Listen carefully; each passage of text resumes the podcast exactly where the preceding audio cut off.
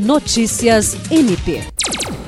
O Ministério Público do Estado do Acre, por intermédio do Núcleo de Apoio e Atendimento Psicossocial Natera, do Centro de Apoio Operacional de Defesa da Criança e do Adolescente e Execução de Medida Socioeducativa e das Promotorias Especializadas de Defesa da Infância e Juventude, promoveu uma reunião para discutir a construção de uma proposta de trabalho relacionada à rede de atenção psicossocial infanto-juvenil.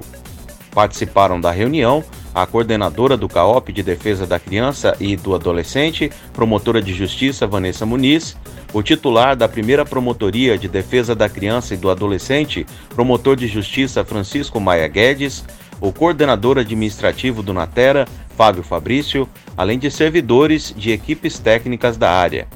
No encontro foram discutidas ações voltadas à tutela da saúde mental de crianças e adolescentes na capital uma vez que Rio Branco não conta com serviços especializados para esse público, como Centro de Atenção Psicossocial ou Unidade de Acolhimento Infanto-Juvenil. William Crespo, para a Agência de Notícias do Ministério Público do Estado do Acre.